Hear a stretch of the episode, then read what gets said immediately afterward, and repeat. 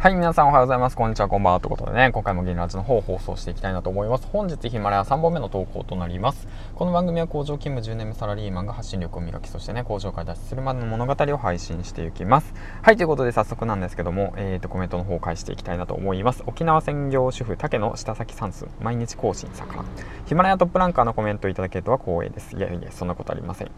えーと、ちなみに焼き芋を一定の温度で焼ける機械のお値段90万するそうなので、もしよかったら購入検討してくださいとのことです。はい、コメントありがとうございます。そうですね、もう先ほどの放送でたあの、ね、たまたままあ主婦でね、まあ、今日は野菜が安いってことで買い物行ったそのねあの風景をただ垂れ流してただけだったんですけど まあこういったことをするとねあのだんだんとランキングが下がっていくわけなんですけどもまあそんなことは気にせずやっていきたいなと思ったんでやってきました。そしたらね焼き芋がね芋がねいろんな種類があってその際にね今朝聞いたこの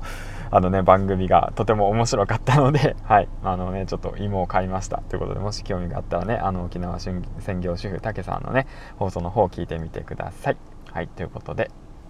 えっと、今回なんですけども、えっと、ツイッターの方のね、フォロワーを伸ばす、あの、方法の方を教えます。はい。で、ヒマラヤを使った方法ですね。うん。皆さん、しっかりとツイッターをツイートした後に、ハッシュタグヒマラヤっていう形でね、えっと、ツイートしておりますかということなんですけども、そちらをすることによって、これからね、あの、ヒマラヤをやり始めようと思っている方たちや、あの、興味がある方たちがね、しっかりと、あの、リンク踏んで見てくれます。そしたら、フォロワーがね、少しずつ増えるわけなんですね。僕も現在、えっと、そうですね、音声メディアヒマラヤをやり始めて、あの、増えてます。実際のところ、フォロワーがね。少しずつなんですけども、で、今朝こういったね、ツイートをいただきました。えー、ヒマラヤ初心者なのでおすすめのチャンネル紹介してもらえるのはすごくありがたいです。ということでね、こういったコメントをいただいて、やはりね、そういった効果があったのかなとうん、あの実感しました。で僕自身もねこれからどんどんと昼前ラヤの方のねおすすめパーソナリティの方、えーと、面白いなと思ったものをあの個人の独断と偏見で 紹介していきたいなと思っております。はいということなんですけども。うん。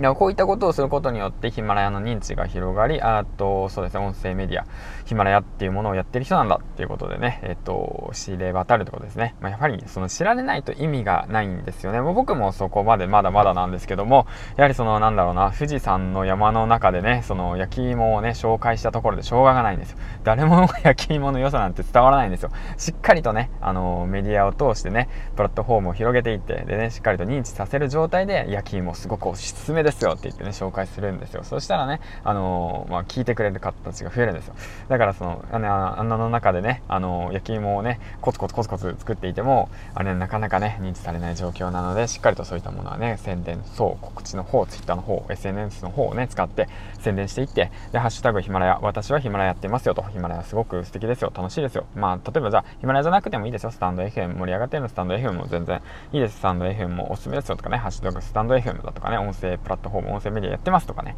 そういった形でしっかりと自分のね、発信をしていますよということをアピールをね、しっかりしましょうということについて話していきました。ということでね、まあそういった小さなことからコツコツとやっていくことも必要ですよねと思ったんで収録の方をさせていただきました。はい、ということでね、えー、っと、まあ帰って